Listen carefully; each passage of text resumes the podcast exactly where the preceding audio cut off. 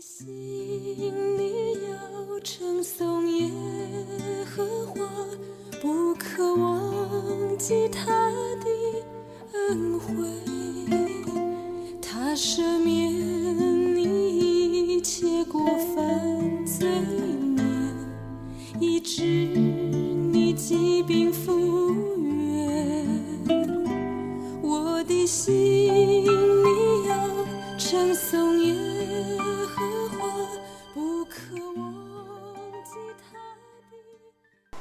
位弟兄姐妹平安，给我们线上的好朋友早安！听到这样的诗歌，是不是让你的心对神充满了感恩？想起他在我们生命中许多宝贵的恩典呢？今天是十一月十三号，我们要来读诗篇第九篇第一到第八节。我要一心称谢耶和华，我要传扬你一切奇妙的作为，我要因你欢喜快乐。至高者啊，我要歌颂你的名。我的仇敌转身退去的时候，他们一见你的面就跌倒灭亡，因你已经为我伸冤，为我辩屈。你坐在宝座上，按公义审判。你曾斥责外邦，你曾灭绝恶人，你曾涂抹他们的名，直到永永远远。仇敌到了尽头，他们被毁坏，直到永远。你拆毁他们的诚意，连他们的名号都归于无有。唯耶和华坐着为王，直到永远。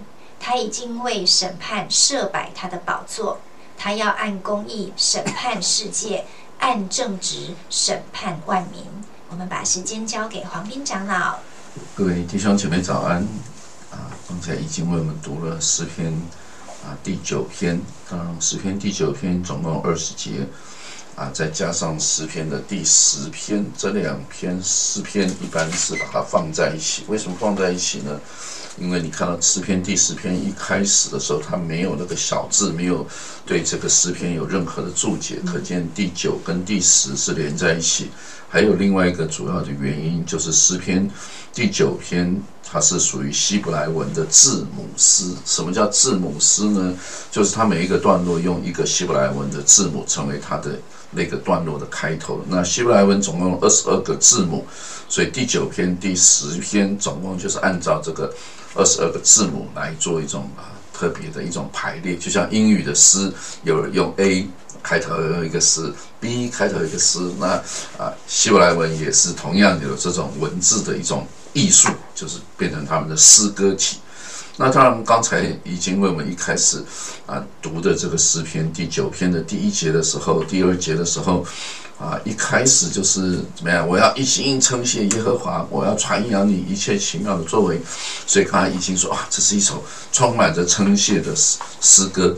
确实是称谢的诗歌，但是当你读到第三节的时候，突然画风一转，我的仇敌怎样怎样。其实啊，这两篇的诗篇，你如果仔细去读第九跟第十篇的时候，里面充满着各式各样的人。这些人是什么？那些人就是欺负以色列人的人，那些人就是他们的仇敌，那些人就是以色列人他们眼中的外邦人。那这些人呢，就是对他们有一个很大的。啊，欺负。那虽然在呃大卫写这些诗篇的时候，啊，我们可以想象他也受到很大的屈辱，因为扫罗，扫罗王啊，用各种方法来来追追杀他，来捉拿他，所以他也可以感受到一种极大的压力。那我各位弟兄姐妹，真的在我们的生命当中，我我知道很多时候我们每一个人都会有不同的压力，不同的所谓的仇敌。这个仇敌到底是怎么样的啊？每一个人的定义都不一样啊。那我们就可以看到啊，这个施家，这个大卫，他用一个角度让你能够从这样子的环境当中被提升啊。所以我们仔细来看的时候。前面一开始他说：“我的心要称谢耶和华，有没有？我因你欢喜快乐，至高者啊，我要称颂你的名。那一个人怎么样能够在最差、最恶劣的环境当中，仍然能够称颂耶和华？主要就是他的眼目是放在神的眼光，而不是放在人的眼光。用人的眼光真的是很难去怎么样看到啊。”称颂神的地方啊，有什么好称颂？你看我这样的仇敌到现在还是如如何的啊来欺负我，如何的来欺压我啊，我们实在常常是称颂不出来。但是你只有看到我们的神。啊，所以我们就看到这一段经文一直不断出现，就是耶和华坐着为王。你看第七节，直到永远，他已经为他的审判摆设他的宝座，他要按公义审判世界，按正直判断万民。这些事情发生了没有？还没发生。但是你用信心的眼光可以看见，耶和华是作王直到永远。我想今天啊，在我们所处的这个时代当中，确实也是如此。我们周围。啊，充满着很多恶人发达的事情啊！你每次看到那个新闻，常常看到啊，昨天的新闻啊，一个 一个大学生，他只是开着车，不小心就撞到了，擦撞了一旁边一辆名车啊，玛莎拉蒂，然后那个名车就下来了一群人啊，又叫了一群人，把那个大学生打得头破血流，在加护病房。那是怎样啊？这个时代是怎样？那恶人好像非常的嚣张。你们常常看到整个社会新闻就充满着这种这种味道。那这段圣经你就会看到一直不断出现恶人、恶人、恶人，对不对？仇敌、外邦人。我想很多时候我们心中也会有一种愤愤不平啊！为什么上帝你为什么不惩治他们？你为什么让那些恶人这么嚣张啊？让我们基督徒受到这么大屈辱啊？让好人受到那么大屈辱？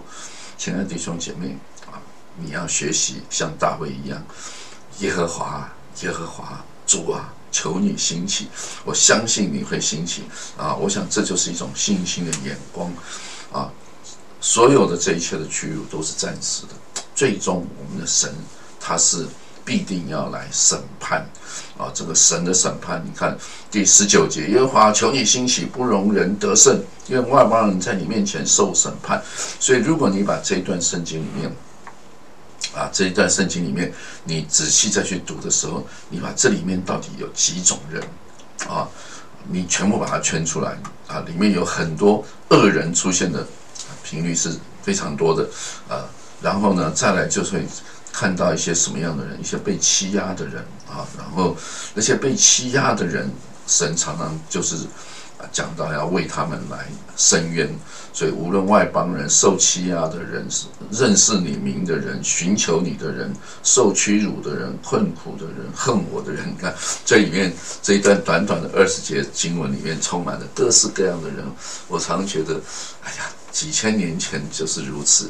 几千年之后的今天，仍然这个社会就充满着各式各样的人啊！有的人被欺负的，有的人是欺负别人的人，有的是认识神的人，有的是不认识神的人。我想，真的求主帮助我们，无论在任何的情况当中，我们都学会对我们的神怎么样发出赞美来，因为耶和华是审判全地的神啊，他最终。必定要坐着为王，而且直到永永远远。他必定按着公义审判世界，按正直审判断万民。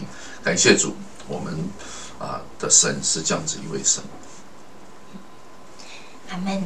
所以，如果用我们把我们的眼光都啊放在世界上这些不公义的事，或者是困苦的事啊、贫穷的事啊、仇敌所做的事，那我们真的觉得。这世界上发生的事让人很沮丧、很灰心，哎，真的找不到盼望在哪里。但是如果把焦点放在神的身上，就像黄明长老提到的，大卫的人生从屈辱到荣耀，那个荣耀不是他自己的荣耀，而是他看见神仍然在做事，神仍然在掌权，生命的答案在他那里，就算不是立刻能见。但是在他那里看见的爱，看见的信心，看见的盼望，所以常常听到很多很美好的见证，倒不是他们啊在患难中变得很成功，变得很刚强，变得难处都不见了，反而是在患难当中对上帝生出一种新的盼望啊，新的忍耐，生命的那种韧性，还有对永恒的期待，那个真的是。最美的盼望，也是还没有认识神的朋友可以在我们身上看见的那个对主的信心。所以求神把那个眼光赐给我们，就是让我们在各样的环境或是难处中看见的都是他的掌权、他的荣耀跟他的同在。我们来祷告，敬爱的天父，谢谢你容许世界还有很多哦不完全的事来试验我们的信心，但是我们也要说，我们的心始终都要来称颂你，都要来感谢你，因为你大过万有，你超越一切，你坐着为王，并且唯独你是主。赞美你，不止赐给我们今生的盼望，还赐给我们。